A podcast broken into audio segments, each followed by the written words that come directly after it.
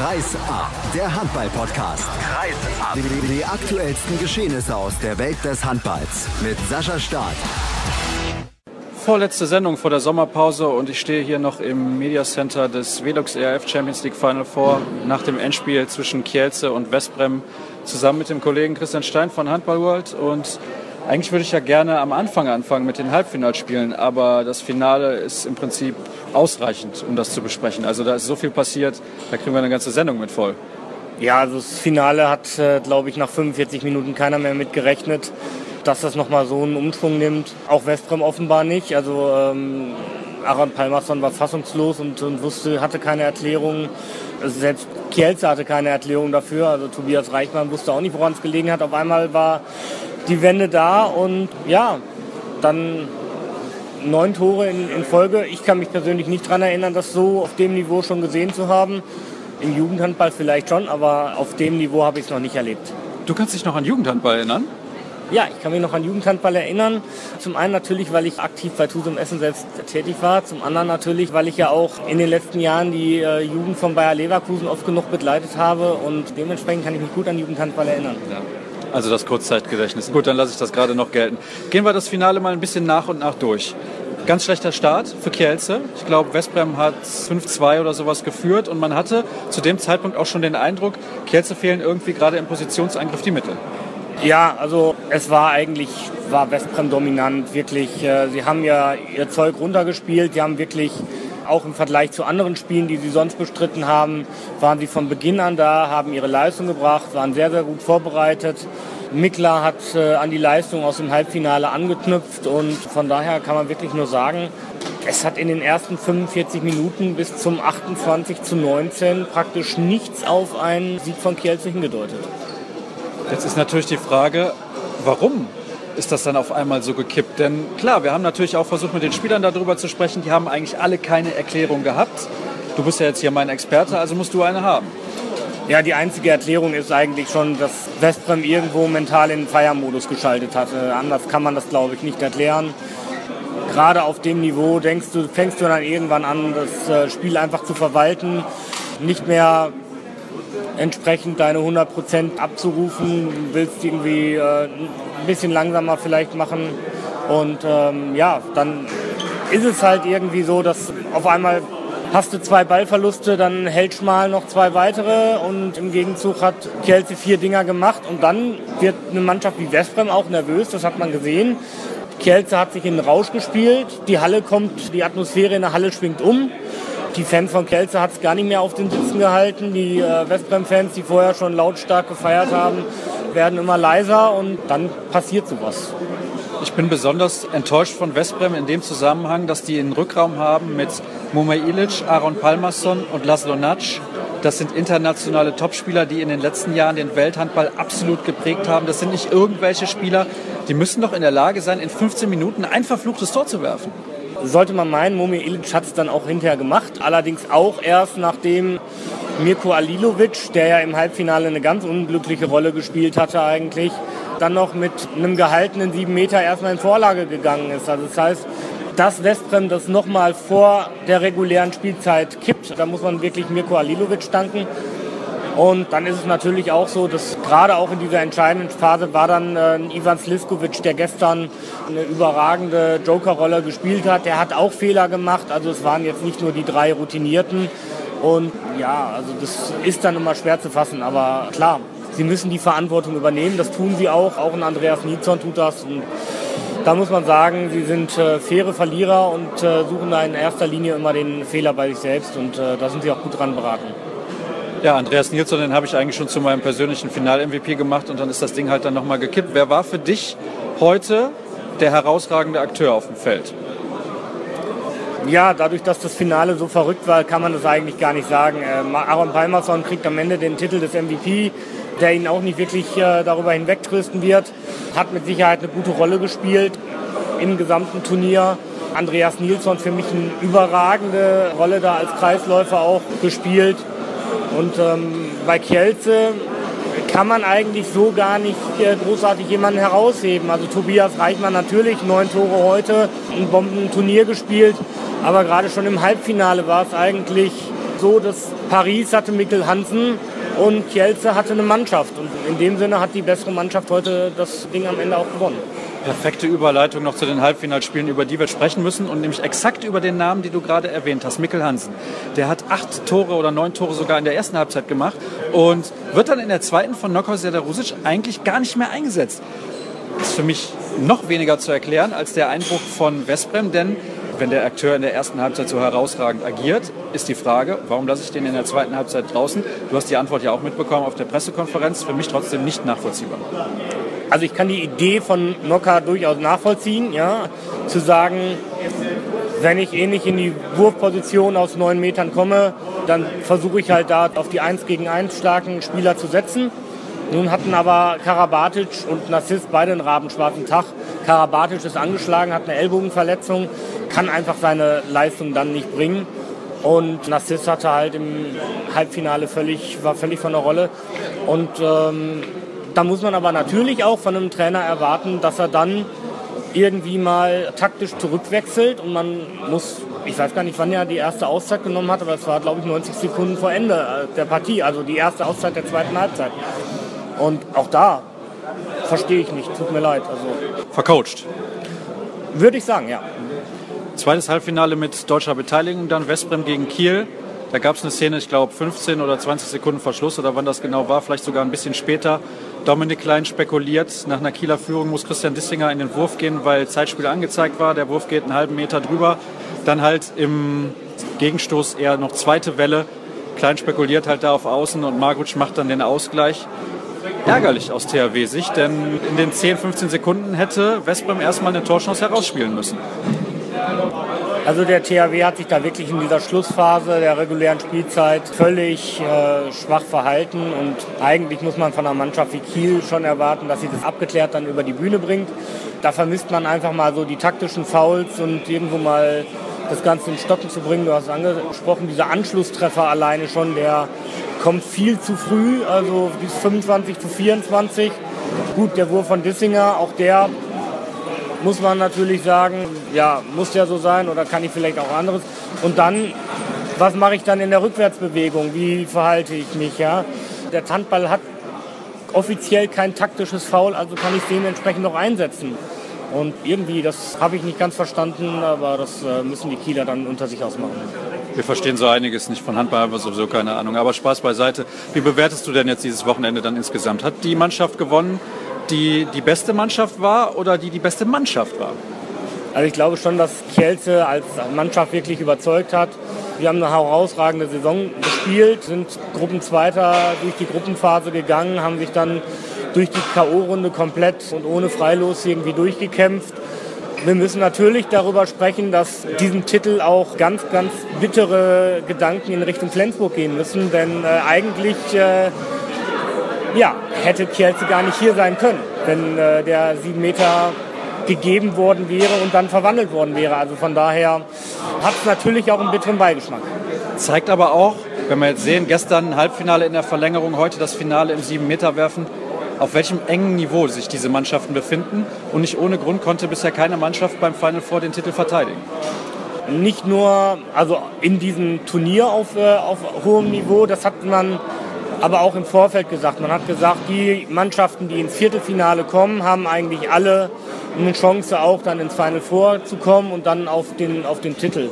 Zagreb war gegen die Rhein-Neckar-Löwen die entsprechende Überraschung. Das heißt, wenn man sich überlegt im Endeffekt, wie hat man mustergültig diesen Plan mal aufgestellt, dann ist eigentlich Rhein-Neckar-Löwen gegen Zagreb die einzige Überraschung, die es in der K.O.-Phase gab. Gibt es eine interessante Randgeschichte noch hier vom Final Four? Hast du irgendwas aufgeschnappt? Ich habe irgendwie gerade aufgeschnappt, dass dir erzählt worden wäre, dass hier das erste Baby geboren wurde, aber das habe ich nur am Rande gehört. Da wirst du die Hörer mit Sicherheit genau instruieren können, was da vorgefallen ist. Ja, nur so halbwegs, denn der Head of Media von der EHF, JJ Rowland, hatte da irgendwas erzählt und hatte dann vorgeschlagen, das Kind sollte dann natürlich Velux heißen. Kann ich mich nicht ganz mit einverstanden erklären, muss ich ganz ehrlich sagen, aber ja, irischer Humor, ne? Ja, britischer Humor. Man könnte natürlich auch einfach drei Vornamen vergeben, die dann mit E, H und F beginnen. Das äh, wäre vielleicht auch nicht schlecht.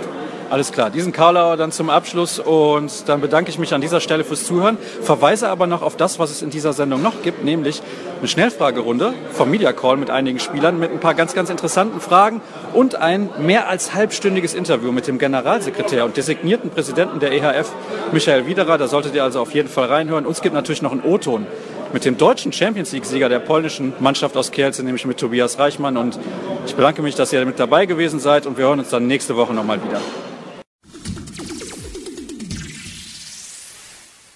Tobias Reichmann, herzlichen Glückwunsch. Dankeschön. Nachträglich zum Geburtstag. Danke, danke. Und zum Champions League-Titel. Ich hatte schon so viele Fragen vorbereitet. Wie ist das, wenn man so ein Finale verliert und keine Chance hat, zum Beispiel? Ihr habt das gedreht und ich kann es nicht erklären, ehrlich gesagt. Kannst du es erklären? Ich kann es auch nicht erklären. Ich meine, ähm, ehrlich gesagt habe ich wirklich nicht dran geglaubt, wenn du mit neun Toren hinten liegst im Finale und dann nach 17 Minuten oder so zu spielen sind. Ähm, aber irgendwie kam so eine Initialzündung, äh, wo wir das gedreht haben und kam Tor und Tor ran. Und ähm, ja, ich bin einfach nur stolz, das gedreht zu haben und ja, auf den Ausgang natürlich. Das Vereinsmotto heißt Grame Rasim, gemeinsam gewinnen. Hat das heute auch ein bisschen den Unterschied ausgemacht, deiner Meinung nach? Ja, vielleicht, na klar. Ich meine, wenn wir an, dann irgendwann nicht mehr an uns geglaubt hätten, dann hätten wir das auch nicht mehr gedreht. Aber wir haben wir mussten oder wir konnten nur über den Kampf kommen, noch das Spiel zu drehen und das haben wir äh, glücklicherweise natürlich geschafft. Und ähm, umso glücklicher bin ich, dass wir halt so eine Mannschaftsleistung dann zum Schluss noch äh, hin zeigen konnten. Also ich nehme dir ja viel ab, aber dass du bei neun Toren Rückstand in der 45. noch dran geglaubt hast, da habe ich einen ganz kleinen Zweifel dran. Ja, habe ich auch nicht dran geglaubt, aber dann äh, spielen wir uns halt in so einen Rausch und dann sind es noch fünf Tore, vier Tore und dann weißt du, okay, äh, das kannst du auf jeden Fall noch schaffen, weil Westbrem war von der Rolle und ähm, bei uns hat halt einfach vieles zusammengepasst. Ich weiß, ihr Sportler mögt das nicht so gerne, Titel zu vergleichen. Ich möchte jetzt nicht zu sprechen kommen auf den Nationalmannschaftstitel, sondern die beiden mit Kiel im Vergleich zu diesem jetzt. Du hast heute eine ganz, ganz entscheidende Rolle gespielt. Das kann man schon so sagen. Auch gerade bei dem Comeback hast du auch nochmal die Fans auch mitgenommen und auch die neutralen Fans in der Halle, glaube ich, auch nochmal auf eure Seite gezogen. Ja, na klar. Also ich meine, ähm, jeder Titel ist schön, den man gewinnt. Äh, in Kiel hatte ich nicht so großen Anteil daran, dass wir das äh, gewinnen. Und natürlich umso größer freue ich mich natürlich, äh, hier heute auch sowas, äh, so einen großen Teil dazu beigetragen zu haben. Und ähm, ja, ich bin aber, wie gesagt, es war einfach eine überragende Teamleistung, ähm, die wir da zum Schluss hingelegt haben und bin einfach nur über, überglücklich. Europameisterschaft, Champions League-Titel. Dieses Jahr ist noch ein Turnier, ne? wo man ein bisschen was holen könnte. Ja, ich glaube, wir sind nicht am Ende. Also ich meine, jetzt äh, gehe ich erstmal feiern. Und danach liegt dann der Fokus so langsam dann äh, auf Olympia. Aber da liegt halt die Entscheidung auch beim Trainer, ob ich dabei bin oder nicht. Und ähm, das kommt dann erst später. Es wird aber heute nicht bei Wasser und Salat gefeiert, ne? Das weiß ich nicht. Ich denke mal nicht. ich wünsche dir dabei viel Spaß. Genieße es. Dankeschön. Dankeschön.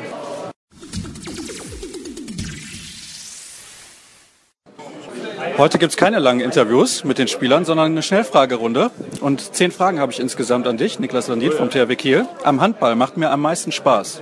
Wenn ich gewinne. Das gefällt mir am Handball nicht. Schauspielerei. Am Handball würde ich ändern. Oh, schwere Frage. Vielleicht äh, Scheitspiel, etwas mit Scheitspiel. Die neue Regel mit dem siebten Feldspieler.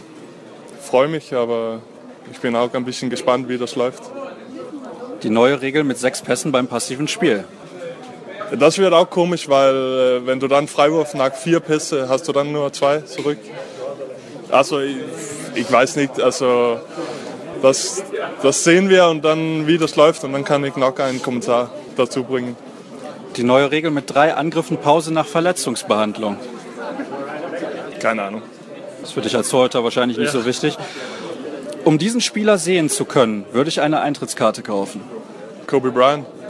Okay, ist zwar kein Handballer, aber immerhin. Der beste nicht mehr aktive Handballer aller Zeiten ist. Ähm, Mischlanta vielleicht? Mein Vorbild als Kind war. Kobe Bryant. Dieses Essen aus meiner Heimat sollte man unbedingt mal probiert haben. Ich weiß nicht, was es heißt auf Deutsch oder Englisch oder wie das ist. Dann sag's ruhig auf Dänisch, kein Problem. Steaks mit Persillesauce. Okay, ich glaube, einige werden es verstanden haben. Dankeschön. Erland Marmelund ist mein nächster Gast in der Schnellfragerunde. Am Handball macht mir am meisten Spaß. Das Spiel, also Kabine, Mannschaftsgefühl und alles. Das gefällt mir am Handball nicht. Schlechter Schiedsrichter. Am Handball würde ich ändern. Nicht so viel. Okay, dann bin ich gespannt auf die nächsten drei Antworten. Die neue Regel mit dem siebten Feldspieler. Kein Kommentar.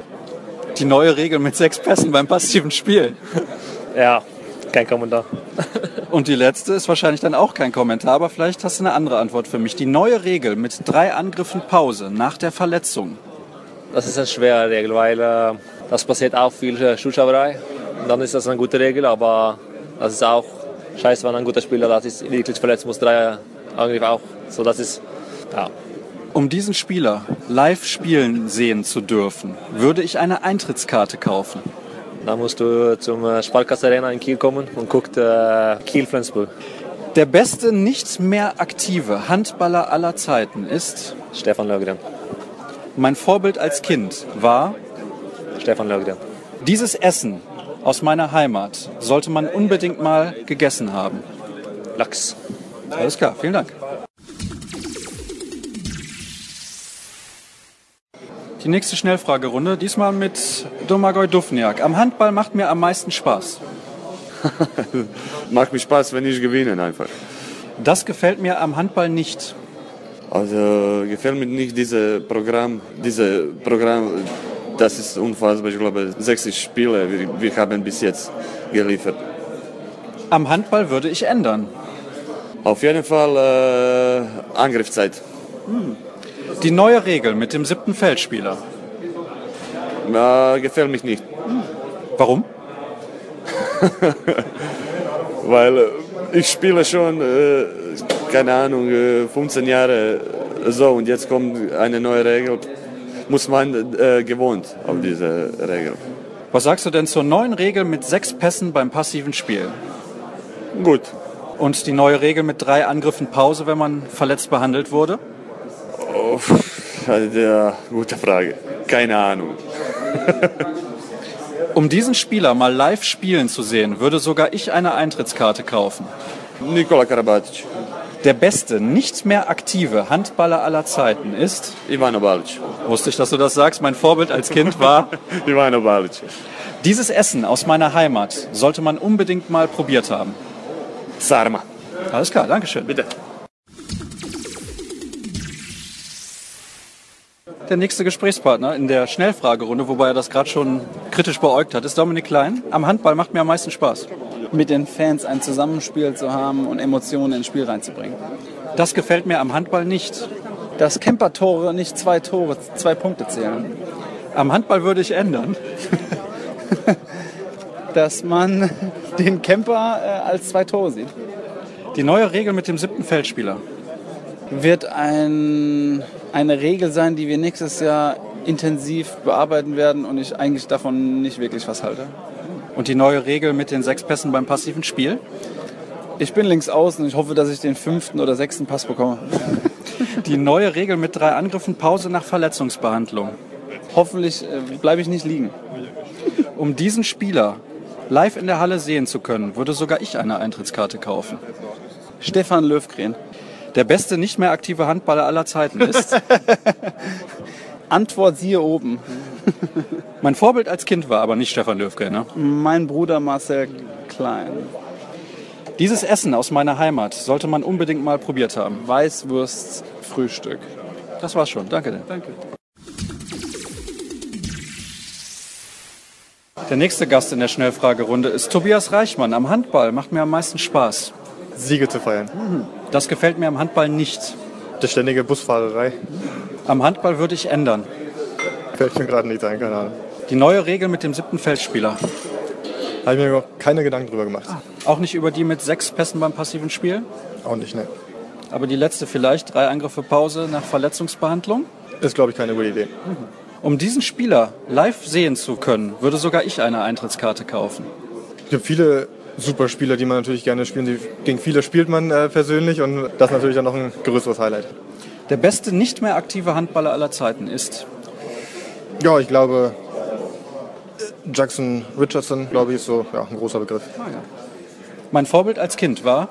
Magnus Wiesländer. Und dieses Essen aus meiner Heimat sollte man unbedingt mal probiert haben. Kohlrouladen.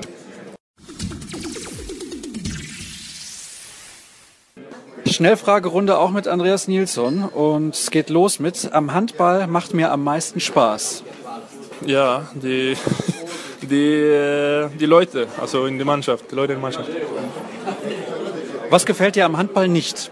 Oh, ähm, alles gefällt mir ganz gut, muss ich sagen. Äh, manchmal vielleicht nicht die Vorbereitung. Was würdest du am Handball verändern? Ja, gar nichts, gar nichts, muss ich sagen. Dann bin ich auch hier gespannt auf die Antworten auf die nächsten Fragen, Mhm. denn was hältst du von der neuen Regel mit dem siebten Feldspieler?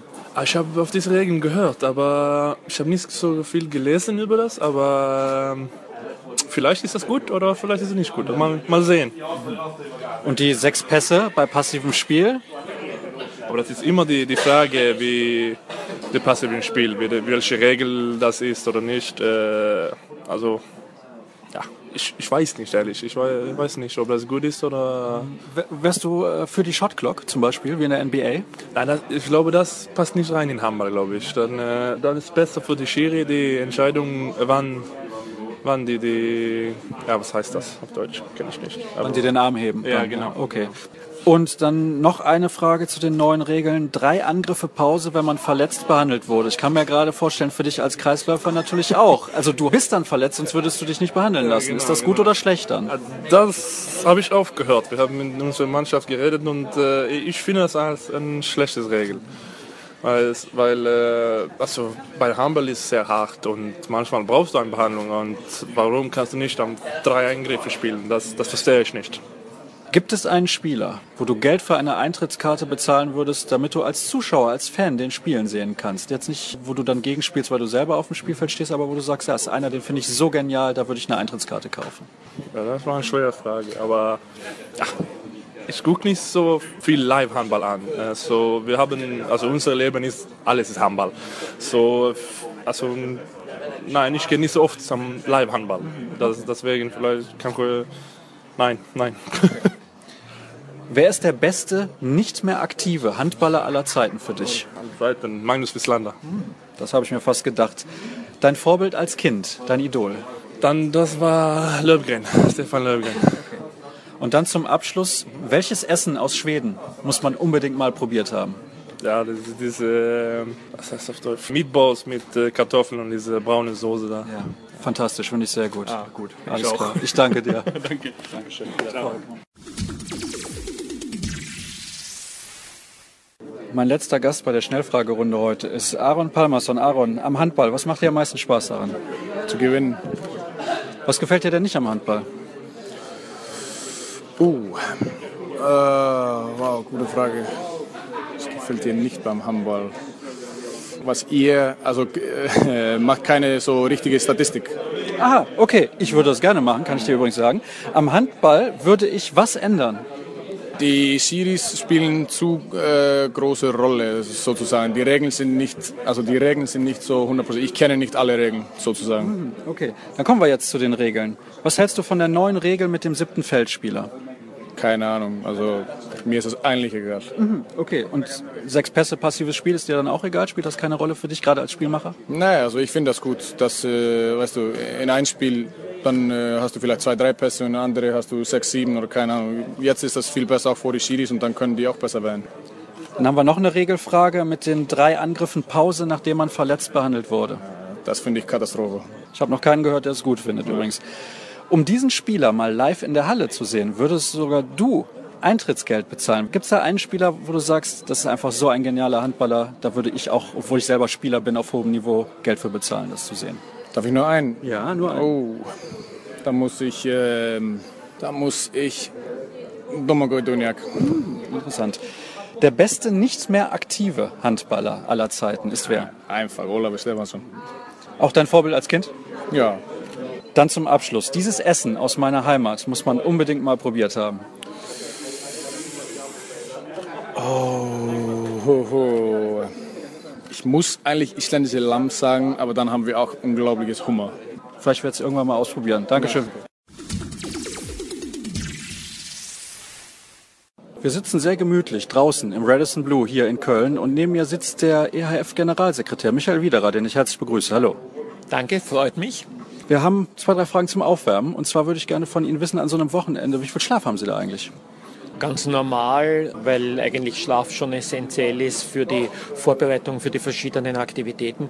Es ist mehr, dass der Tag gefüllt ist, ohne jede Möglichkeit, sich irgendwo zurückzuziehen, weil man von einer Besprechung äh, zur anderen geht. Und man darf auch nicht vergessen, dass diese Veranstaltung hier wie ein Familientreffpunkt der Handballfunktionäre, der Interessensvertreter, der Medienvertreter ist und dass äh, dieses Wochenende mit vielen offiziellen, aber auch vielen inoffiziellen Meetings gefüllt ist. Für mich ist es so ein bisschen das Vorzeige-Event der EHF. Jetzt können Sie mich gerne korrigieren und sagen, wir haben aber auch die Europameisterschaft, die eine fantastische Veranstaltung ist. Aber ich glaube schon, dass das ein bisschen herausragt. Stimmen Sie mir dazu? Also es ist das Vorzeige-Event auf jeden Fall auf Clubebene. Es ist auch ein, äh, wir bezeichnen es irgendwie als Leuchtturmfunktion äh, im Handball. Es unterscheidet sich von Europameisterschaften auch durch die Intensität. Eine Europameisterschaft geht über zwei Wochen in verschiedenen Orten und hat auch einen lokalen Organisator, der eine bestimmte Bedeutung hat. Während hier in Köln sind wir der Organisator. Das heißt, mit äh, lokalen Partnern haben wir die, eigentlich die volle Kontrolle über die Halle, die Aktivitäten, die, äh, das Entertainment-Programm. Also es unterscheiden sich einfach die Veranstaltungen und das gibt uns aber auch, auch äh, damit die Möglichkeit, dieses Leuchtturm-Event zu kreieren. Ich habe nicht den Eindruck, dass das ja jemals woanders stattfinden würde, ne? weil sich das so eingespielt hat. Sie haben jetzt auch gerade gesagt, das läuft hier einfach so wunderbar.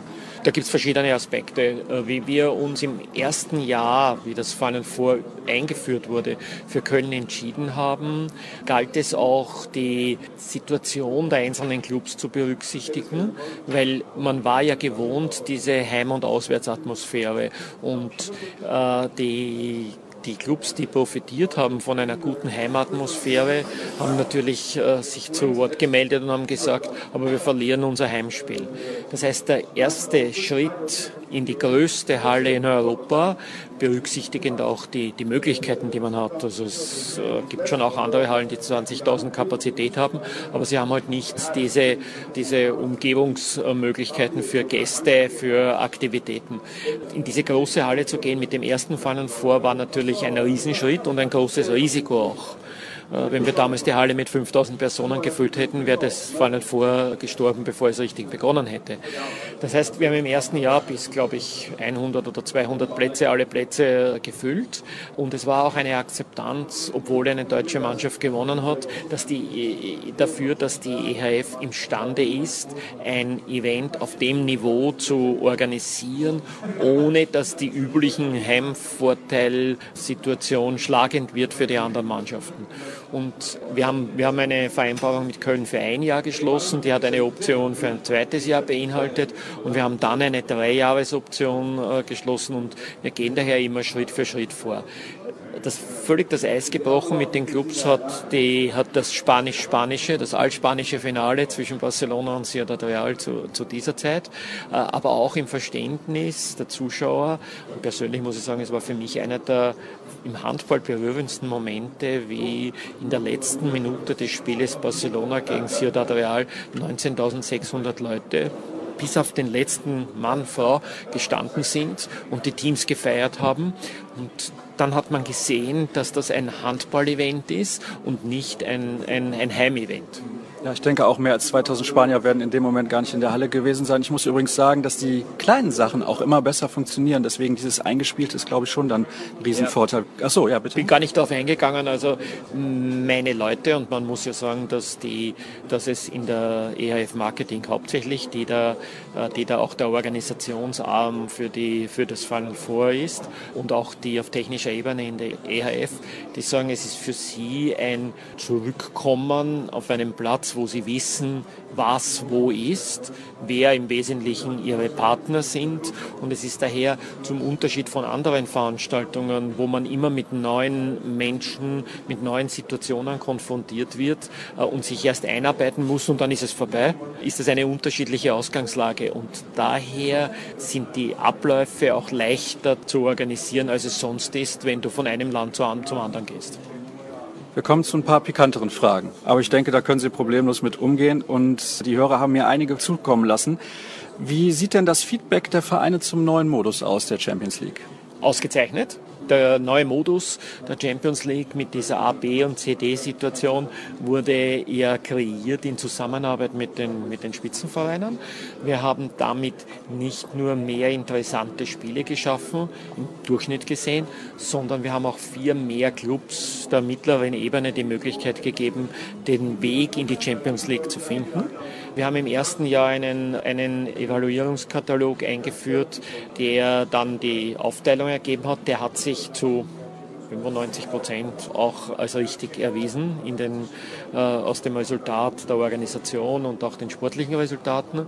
Und wir haben keinerlei negatives Feedback. Auch die Clubs in CD geben uns überwiegend positives Feedback. Ja, der eine oder andere meint, er wäre natürlich gerne in AB, aber die Resultate zeigen, die Situation zeigt, dass es interessant ist für alle Clubs. Ich hake da jetzt mal kritisch nach. Die 5%, die Sie eben noch offen gelassen haben, sind die der Club aus der Türkei? Also die 5% sind die 5%. Und das ist wie immer vor einer Saison. Es gibt Erwartungen und die Erwartungen auch innerhalb eines Clubs, was das Resultat angeht. Und die Erwartungen im Sport werden halt nicht immer erfüllt, weil sonst wäre es ja eine Reißbrettaktivität, sondern es ist letzten Endes eine sportliche Aktivität, die mit Menschen, mit, äh, mit äh, Umgebungssituation stattfindet. Und ja, in Istanbul, das ein Jahr davor eine extrem gute Saison abgeliefert hat, mit exzellenten Zuschauerzahlen, mit toller Organisation und auch sportlich am Weg nach oben war, hat man eine Entscheidung getroffen, dass das ein Markt ist, wo wir Entwicklungschancen haben. Und das hat sich in dieser Saison nicht bewahrheitet.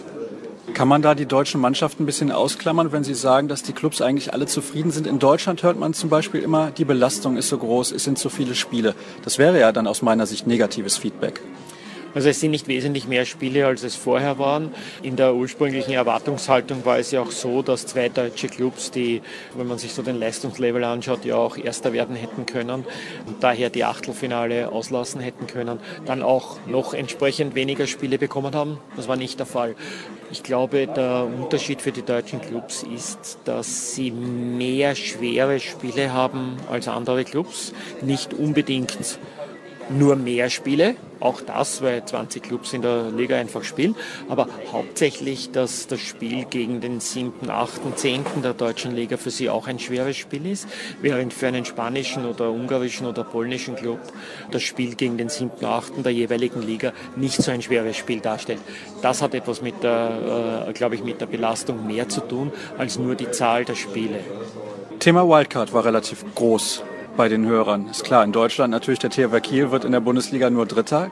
Könnte die EHF auf den THW Kiel in der Champions League verzichten?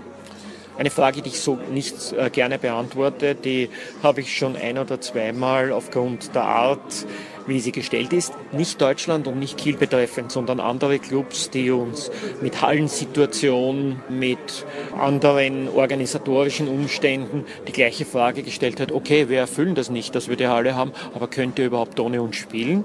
So eine Frage muss man aber prinzipiell sagen, ja, Daher die Grundsatzfrage, ich glaube, dass die Champions League im Moment einen Level erreicht hat, wo es nicht entscheidend ist, welcher Club im Final vorspielt, äh, und wo es auch nicht entscheidend ist, ob einmal ein starker Club nicht dabei ist.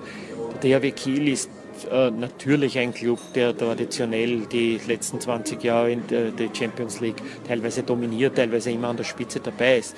Das heißt, wenn man sich die Evaluierungskriterien anschaut und ausgehend davon, dass der DHW Kiel will, dass die Liga ihn nominiert, dass der DHB seine Bestätigung dazu gibt, dann ist der ist der DHW eben der dritte deutsche Club, der, wo im Moment auch ein dritter deutscher Club in der, aus der Liga dabei war. Das heißt, wir nehmen so ein Resultat nicht vorweg, sondern es wird evaluiert so sauber wie alle anderen auch und im Gesamtkontext sehen. Hörer haben vorgeschlagen, die Wildcards komplett abzuschaffen und einfach die Mehrjahreswertung als Grundlage zu nehmen. Ist das eine Überlegung bei der EHF oder möchte man sich dann doch lieber Optionen offen halten? Also wir, wir bezeichnen das ja nicht als Wildcard, äh, sondern es gab mal vor Jahren eine Wildcard-Situation. Es ist eher so, dass wir äh, fokussieren auf die Qualität der verschiedenen Ligen. Und ich glaube, dass wir uns da etwas Gutes tun, dass wir die Marktsituation auch berücksichtigen. Wir wissen, dass wir in Polen zwei starke Clubs haben. Wir wissen, dass wir in Ungarn zwei starke Clubs haben. Wir wissen, dass wir in, in Kroatien einen haben und so weiter. Das heißt, mit der Situation, dass es, äh, dass es vom Grundsatz her zwei Plätze gibt für Spanien und Deutschland, nehmen wir schon Rücksicht auf die, auf die Entwicklung in der Vergangenheit. Und in allen anderen Fällen, wo es nur einen Platz gibt, müssen wir auch Tribut zollen zu der, zu der Entwicklung in, in, äh, in der jeweiligen Liga-Föderation. Gutes Beispiel ist äh, Skopje, wo wir zuerst einen starken Club hatten, dann hatten wir einen starken äh, zweiten Club, dann hat der erste Club Probleme bekommen. Das heißt, wir, wir konnten uns an die Situation anpassen und nicht sagen, die haben zwei Plätze automatisch. Das heißt, ich glaube, dass die derzeitige Lösung, wenn man es vom individuellen Interesse wegführt, äh, zum generellen, dem Handball gut tut. Wir kommen jetzt zu einem Thema, das mich brennend interessiert. Und zwar weiß ich, dass die EHF da nur bedingt drauf Einfluss hat, das ist ganz klar. Heute Abend zum Beispiel macht Viktor Schilagi sein letztes Heimspiel in der DKB Handball Bundesliga. Es findet gleichzeitig das Champions League Final vor statt. Im Fußball ist das so, da wäre das nie Diskussion, dass das Champions League Finale der große Abschluss der Saison ist. Warum ist das im Handball nicht möglich? Die stärkste Liga der Welt trägt da generell Spiele aus, nächste Woche auch noch, dass das den Abschluss einer Handballsaison bildet. Also ich glaube, die, die Einleitung war auch schon die Antwort. Die Frage muss man der HBL stellen. Aber ärgert Sie das? Eigentlich nicht, nein. Wir kämpfen, mit den, wir kämpfen alle mit den Terminen. Es ist ein permanenter Dialog, speziell zwischen der HBL und uns, über die Terminisierung. Es hat etwas zu tun mit den, mit den Fernsehverträgen. Der Handball kämpft um die, um die Medienpräsenz, so realistisch muss man sein. Und daher sieht offensichtlich die Liga nicht die Möglichkeit, dieses Wochenende auszulassen. Aber ich sehe nichts Gutes darin, eine Message an die Liga zu geben. Wir besprechen diese Dinge direkt mit der HBL. Dann formuliere ich die Frage ein klein bisschen um. Würden Sie sich wünschen, dass sich was ändert? Also wünschenswert für, für den Handball insgesamt wäre es, wenn man die, die Spieltermine auseinanderhalten könnte, grundsätzlich. Und ja, die Idealsituation ist eine, wie sie im Fußball ist, dass es bestimmte Champions League-Termine gibt und bestimmte bestimmte Meisterschaftstermine gibt. Wir arbeiten an dem, wir diskutieren das schon seit Jahren. Die Realität ist, dass, die, dass da viele Aspekte mitspielen einige Länder, die komplett ihre Meisterschaft unter der Woche spielen wollen, zum Beispiel Frankreich, die Fernsehverträge haben, dass alle Spiele während der Woche sind. Andere Länder, äh, die es überhaupt ausschließen, dass die Champions League während der Woche in den Medien gebracht wird, aufgrund der Fernsehsituation dort, die am Wochenende unbedingt spielen müssen, würden wollen. Das steht also dem entgegen. Dazu kommt auch noch, dass die, die Hallensituation eine der komplexesten Dinge im Unterschied zum Fußball. Im Fußball sind die Club, gehören den Clubs die Stadien, entweder direkt oder es spielt ja halt niemand anderer dort. Das heißt, die können ihre Termine legen, wie sie wollen. Wir sind bisher damit gut gefahren, dass der THW Kiel nicht spielen muss unter der Woche, wenn er unter der Woche die Halle gar nicht zur Verfügung hat und dass, daher, dass er daher unter der Woche Meisterschaft auswärts spielen kann und am Wochenende Champions League daheim und, und solche Lösungen. Das heißt, es ist ein bisschen ein Puzzle, das manchmal schwierig ist, aber am Ende der Hallensituation auch Genüge tut. Ja, ein sehr gutes Beispiel sind die Rhein-Neckar-Löwen, wo noch Eishockey gespielt wird, wo viele Konzerte stattfinden in der SAP-Arena. Also wir, wir, wir sind pragmatisch, aber optimal wäre natürlich, fixe Termine zu haben. Das haben Sie eben in Ihren Antworten Medien schon angesprochen. Wie wurde denn das Streaming-Angebot der EHF im ERF Cup angenommen? Planen Sie das in der Zukunft noch weiter auszubauen? Es gibt ja die Diskussion, dass Sie eventuell so eine Art eigenen TV-Sender einführen. Wie sind da die Überlegungen? Also wir, äh, dieses Die weitere, die weitere Strategie, was EHF-TV angeht, ist gerade in Planung. Kann über die Streaming-Resultate und über die, diese Anzahl wenig, wenig sagen. Ich muss ganz ehrlich sagen, da müsste man die Medienleute fragen, da bin ich nicht Spezialist dafür. Tatsache ist, dass ja der EHF Cup der Männer eingeführt wurde, um mehr Clubs heranzuführen an die, an die Spitze, weil es natürlich ein Riesenschritt ist, wenn du im EHF Cup spielst, nur einige Knockout-Spiele hast und dann qualifizierst du dich für die, für die Champions League und auf einmal hast du ein Programm, das ja auch organisatorisch jede Woche zwei Spiele für die Clubs, Halle, Spieler etc. Das muss ja alles adaptiert werden. Das heißt, es war der Wunsch der Clubs auch den EHF Cup in ein Gruppensystem überzuführen. Dieses Gruppensystem sehen wir im ersten Schritt nicht ökonomisch bedingt, sondern eigentlich um die Entwicklung der Clubs zu, zu ermöglichen. Und wir haben schon einige Clubs aus dem Bereich bekommen. Das heißt, der EHF Cup der Männer ist definitiv noch äh, zu optimieren, was die mediale Präsenz angeht, aber es ist eine, es ist nie, war nicht der Ausgangspunkt. Wenn man sich jetzt auch überlegt, wie sich das technisch in den letzten Jahren entwickelt hat, glaube ich, sind da noch viele Möglichkeiten, um das dann noch ja. ein bisschen zu optimieren, wie Sie gerade gesagt haben. Das nächste Thema ist sehr brisant. Gab es Kontakt zwischen den Vertretern der Premier Handball League und der EHF und wenn ja, in welcher Form? Beziehungsweise was ist da in Zukunft geplant? Wie wollen Sie als EHF darauf reagieren? Denn es ist schon ein dringendes Thema, auch innerhalb der EHF, gehe ich mal von aus.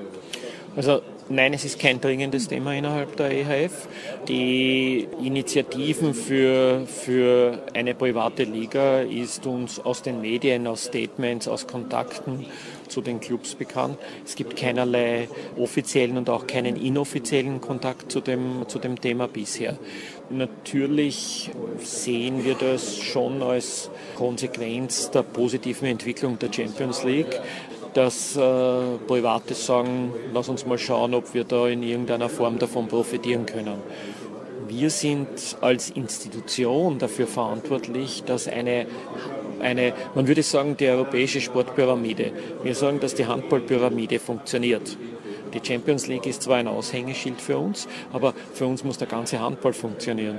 Es muss der Kalender stimmen, es muss die Abstellung der Spieler zu den Nationalmannschaften stimmen, es müssen alle Rahmenbedingungen wie äh, Transfers entsprechend stimmen, es müssen die Techniker, die Nominierungen stimmen. Das heißt, wir arbeiten daran, unser System zu verbessern und wir sehen eigentlich keinerlei Sinn für den Handball an einer, an einer privaten Liga, die um sich um all dieses nicht kümmert sondern eigentlich nur die Interessen von einigen wenigen befriedigt. Das heißt, unsere Aufgabe ist eine ganz eine andere und alle Maßnahmen, die dazu notwendig sind, dass die Handballstruktur erhalten wird, die Ausbildung der jungen Spieler über die äh, Nachwuchseuropameisterschaften, das muss man ja auch im Kontext sehen. Wir haben vier Jugend-Junioren-Europameisterschaften, Jugend-Junioren-Weltmeisterschaften einen Rhythmus geschaffen, dass heute ein junger Spieler über 100 Länderspiele gespielt hat, wenn er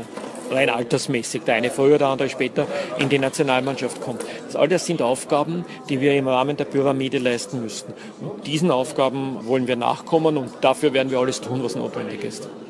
Jetzt fällt mir ein bisschen schwer aus Ihrer Antwort heraus zu interpretieren, wie ernst Sie denn die PHL nehmen oder machen Sie sich ein bisschen Sorgen oder Gedanken? Was bedeutet das sowas, wenn, wenn Sie sowas lesen, wenn Sie jetzt gerade auch gesagt haben, das haben Sie selber im Prinzip nur aus den Medien erfahren? Also es macht uns keine Sorgen. Es ist eine der normalen Herausforderungen, eben anderer Art.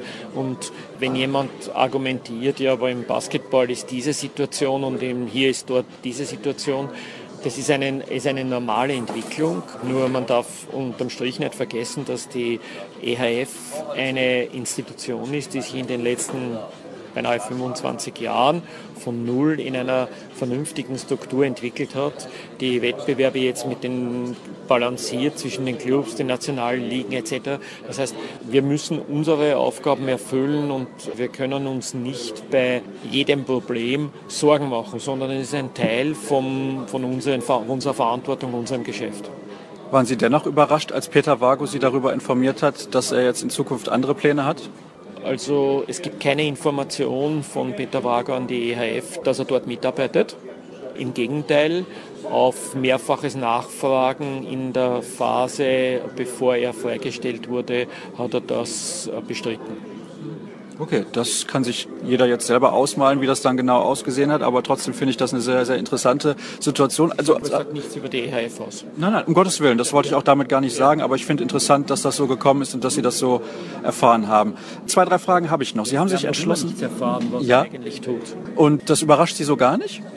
Ja, wenn jemand in verschiedensten Funktionen 20 Jahre arbeitet, innerhalb der EHF in den Spielbetriebsfunktionen, dann Champions League, dann wie die Marketing aufgesperrt wurde, das Tagesgeschäft geführt hat und dann die, die Geschäftsführerfunktion anvertraut bekommen hat, dann ist es eine, ein ganz ein interessanter Aspekt, aber der Peter Wago ist bis 30. Juni, steht auf der Lohnliste der EHF und ich werde nicht kommentieren zu dem Thema. Schade, dass man Ihr Schmunzeln gerade nicht sehen konnte, deswegen musste ich das noch erwähnen. Ich habe es gerade gesagt, zwei, drei Fragen haben wir noch. Sie haben sich entschlossen, ab 2020 die Männer-EM auf 24 Mannschaften auszuweiten. Viele befürchten da jetzt ein bisschen eine Verwässerung der Qualität. Beim bisher besten Turnier der Welt finde ich schon, ist besser besetzt als Olympia, ist besser besetzt als die Weltmeisterschaft. Dazu kommen in dem speziellen Fall 2020 noch weite Reisen, also beispielsweise über Norwegen, nach Österreich, dann nach Schweden. Für Fans ist das eine teure Angelegenheit. Die Fans sind natürlich ganz, ganz wichtig, weil sie wollen den Handball ja auch gerade an die Fans und die Zuschauer verkaufen. War das so in dieser Form unvermeidbar und konnte man keine etwas akzeptablere Lösung finden? Das sind mehrere Fragen in der, äh, in der Aussage drin und ich möchte keine vermissen. Das heißt, möglicherweise müssen Sie nochmal nachfassen. Erstens, wir haben uns entschlossen, 2020 mit 24 Mannschaften zu spielen, wissend, dass das die Struktur verändern wird. Man darf die Ausgangslage nicht vergessen. Die Europäische Handballföderation hat 1994 die erste Männer-Europameisterschaft gespielt mit zwölf Mannschaften und hatte zu der Zeit, glaube ich, 31 Mitglieder dieses Splitting von Jugoslawien, von der Sowjetunion, verschiedene neue Mitglieder, das hat schon auch die globale Situation in Europa verändert und heute haben wir 50 Mitglieder. Zweitens, wir haben mehr, mit, also mehr Nationen, die auf verschiedenen Ebenen an den Wettbewerben teilnehmen. Dann hat man, ich glaube 2002 auf 16 erweitert, angepasst an die entsprechende Situation. Gleiche Frage wurde damals gestellt richtigerweise. Und es hat sich gezeigt, wenn wir uns die Art der Teilnehmer ansehen, dass ungefähr 75 Prozent seit der ersten Europameisterschaft immer dabei sind und dass es ganz, ganz wenige neue Nationen nur entsprechend gibt. Der Ansatz der mittleren, der kleineren mittleren und der kleinen war, wir sind so weit entfernt von der Europameisterschaft. Wozu sollen wir dann Qualifikation spielen, etc. etc. Das heißt, man muss das im Gesamtpaket sehen. Unser Gesamtpaket ist, wir haben die Nachwuchseuropameisterschaften vom System her adaptiert. Es gibt keine Qualifikationen mehr, sondern es gibt äh, einen Euro-Level mit 16 Mannschaften und alle anderen Mannschaften spielen in Gruppen geteilt, darunter mit Aufstiegssystem. Konsequenz von dem ist, dass wir sofort bei den männlichen von, ich glaube, 35, 34 auf 43 Nationen die Teilnehmerzahl erhöht haben. Das bedeutet, die Nationen wollen mitspielen und dann sind sie auch bereit, etwas zu investieren. Sie können auch in ihrem eigenen Bereich das besser an den Mann bringen, besser verkaufen. Das brauchen wir auch, denn es ist nicht möglich, wie ich auch schon vorher gesagt habe, wenn ein Nationalspieler, der vier Europameistersch Jugendeuropameisterschaften durchläuft, 100 Länderspiele hat mit 20 und ein anderes Land nicht teilnimmt an vier Europameisterschaften, warum sollte das andere Land überhaupt in der Lage sein, eine Nationalmannschaft zu kreieren, die überhaupt mithalten kann? Diesen Abstand, unabhängig von nationaler Liga, unabhängig von Größe des Landes, den kann man nie wieder aufholen, weil das sind die, alleine diese 100 Spiele im Nachwuchsbereich auf Nationalteam-Level mit Nationalhymnen, mit Qualität, mit Druck und so weiter. Das heißt, wir müssen die Nationen motivieren, dass sie im Nachwuchsbereich mitspielen. Du motivierst sie aber dadurch, dass sie eine bessere Chance sehen, an einer Euro teilzunehmen. Und die Euro mit den 24 Mannschaften heißt ja ein Verschieben des Cuts. Ich sage immer, es gab einen Cut. Die ersten zwölf sind die gleichen, ungefähr. Die Mannschaften 13 bis 16 haben im Cut gespielt gegen die Mannschaften 17 gegen 20, vielleicht 17 bis 24, um diese vier Plätze. Der Rest war zu weit weg. Jetzt haben wir den, haben wir den Cut, lass uns denken, die 16 sind die, die sich qualifizieren, gesichert. Und jetzt haben wir einen Cut von 17 bis 24 gegen 25 bis 32. Das heißt, eine hohe Motivation, 32, 33, 34, eine hohe Motivation für die äh, mittelgerankten Nationen, an einer, an einer Euro teilnehmen zu, äh, zu können. Eine stärkere Investition in den Nachwuchs, eine stärkere Investition in Heimspiele, in, in, in. Und wenn wir den gesamten europäischen Level nach oben bringen wollen, dann müssen wir die Nationen dazu bringen, dass sie auf ihrem Level den Handball besser machen. Das ist nicht eine Aufgabe, die wir erledigen können. Wir können sie nur dazu motivieren. Und daher waren die 24 eigentlich eine Maßnahme für den gesamten europäischen Handball. Die Europameisterschaft in drei Ländern hat sich ergeben aus der Situation, dass eigentlich diese Maßnahme erst für 2022 geplant war und dass wir aber drei Kandidaten für die Europameisterschaft 2020, drei Bewerber hatten, nämlich Schweden, Norwegen und Österreich, drei erfahrene Bewerber. Norwegen, Österreich kleinere Nationen, Schweden eine große Nation, aber alle mit, der, mit, mit äh, Veranstaltungserfahrung. Und daraus hat man dann die, die, die Möglichkeit überlegt, ob es, einem, ob es möglich sein wird, wenn man schon 2020 auf 24 geht, auch eine, ein System zu finden. Dann haben die drei Bewerber kalkuliert, Letzten Endes geht es ja auch um ihre Organisationskosten und so. Und das Resultat war, es macht absolut Sinn für uns, zwei Vorrundengruppen und eine Hauptrunde im Fall von Österreich, Norwegen nur zwei Vorrunden und im Schweden durchgehend zu, äh, zu, äh, zu planen. Wir, wir ermöglichen es damit aber auch, und damit zu Ihrer Zuschauerfrage, wir ermöglichen es damit aber auch, den Zuschauern schon zu planen, weil die Erfahrung ist, es gibt keinen Zuschauer, der 14 Tage nach Polen fährt. Wir haben, eine, wir haben eine starke Zuschauergruppe, die für die Vorrunde hinfährt, weil die können sie sowieso terminlich kalkulieren und es ist nicht zu lange. Und wir haben dann Gruppen, die zur Hauptrunde kommen und wir haben Gruppen, die, die, die fürs Finalwochenende kommen. Das heißt, es bedeutet ja nur eine segmentierte Zuschauerplanung und wir gehen halt davon aus, mehr Zuschauer, bessere äh, Präsenz, äh, als wir es bisher hatten. Das war eine lange Antwort, aber Sie sind auf alle Fragen eingegangen, deswegen wunderbar. Frage. Ja, ich weiß, ich weiß. Dann habe ich noch jetzt diese ein, zwei zum Abschluss. Sie haben angekündigt, bei der Wahl zum nächsten ERF-Präsidenten anzutreten. Warum haben Sie sich dazu entschlossen? Also ich komme aus einem nationalen Verband. Ich kenne daher die, äh, die Strukturen und die Aufgaben der nationalen Verbände und bin jetzt seit Beginn der EHF Generalsekretär, die natürlich ganz anders ausgesehen hat zu Beginn.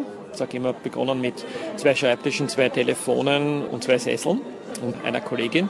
Und heute sind wir EHF Marketing, die auch im Hause ist, und EHF zusammen 57 hauptamtliche Mitarbeiter aus insgesamt 17 Nationen. Einfach eine Entwicklung in der, in der Situation. Ich habe mit drei Präsidenten gearbeitet, mit denen ich mit allen sehr gut zusammengearbeitet habe. Einem Schweden, einem Norweger und meinem jetzigen französischen Präsidenten. Also ich kenne daher die Aufgaben. Ich kann auch auf der anderen Seite sehen, wie sich die, wie sich die Sportwelt entwickelt hat. Also die, meine persönliche Aufgabenstellung ist eine ganz andere, als es vor 20 Jahren war, vor 10 Jahren war und jetzt auch. Ein wesentlich größerer Teil ist an Repräsentation im Sinne von Präsenz in Verhandlungen, Gesprächen notwendig, als es, als es in der Vergangenheit der Fall war.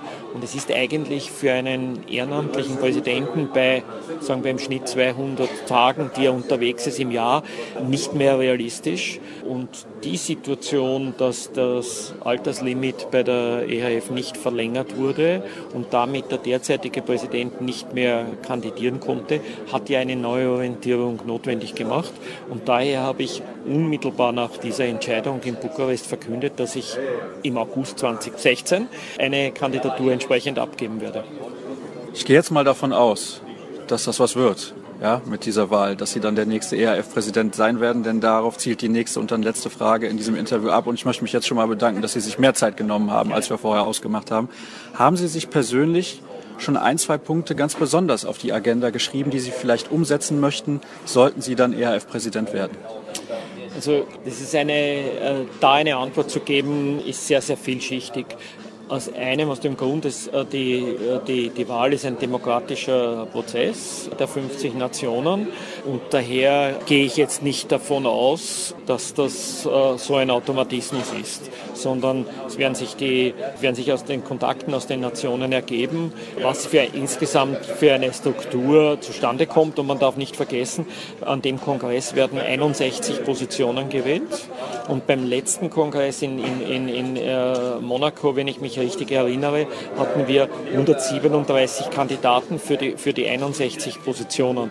Das heißt, es ist eine, auch eine Frage des Gesamtbildes, große Nationen, kleine Nationen, verschiedene Regionen, Kompetenzen, Sprachigkeit, Erfahrung, Strukturen oder was auch immer. Also das ist ein, ein, ein komplexes Modell, das ehrlicherweise, also ehrlich gesagt, glaube ich, von außen sehr oft unterschätzt wird, wie, wie Resultate zustande kommen. Also es ist nicht ein, so, ein, so ein einfacher Prozess. Daher muss man diese, man muss die Nominierungen am 17. August abwarten und man muss dann diesen Prozess abwarten als Einleitung.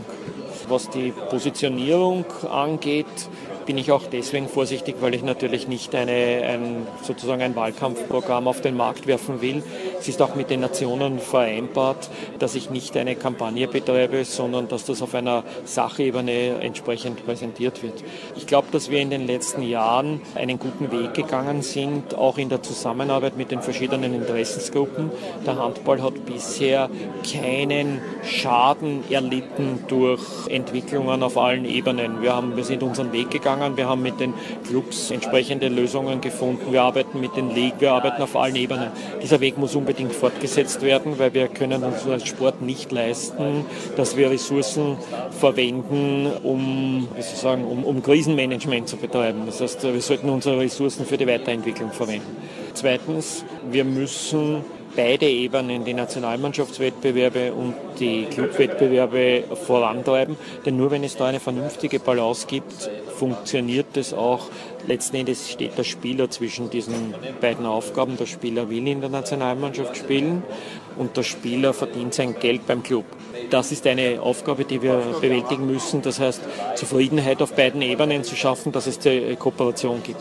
Und eine, sicherlich eine schwierige Aufgabe ist, dass wir die in den letzten Jahren etwas in den Hintergrund getretene Frauenwettbewerbsfrage wieder verstärken, weil man hat aus gutem Grund die Männer Champions League gepusht, weil da gab es schon Vorinvestitionen, das heißt, dort ist sehr viel passiert und man sieht das Resultat und man sieht es auch bei den Männer-Europameisterschaften, die eine sehr starke Position auch äh, in den letzten Jahren entwickelt haben. Und es wird auch notwendig sein, in den, in den nächsten Jahren bei den Frauen nachzuziehen, weil eigentlich vereinbart ist, dass wenn diese Projekte auf Schiene sind, dass es dann auch im Frauenbereich entsprechend weitergeht.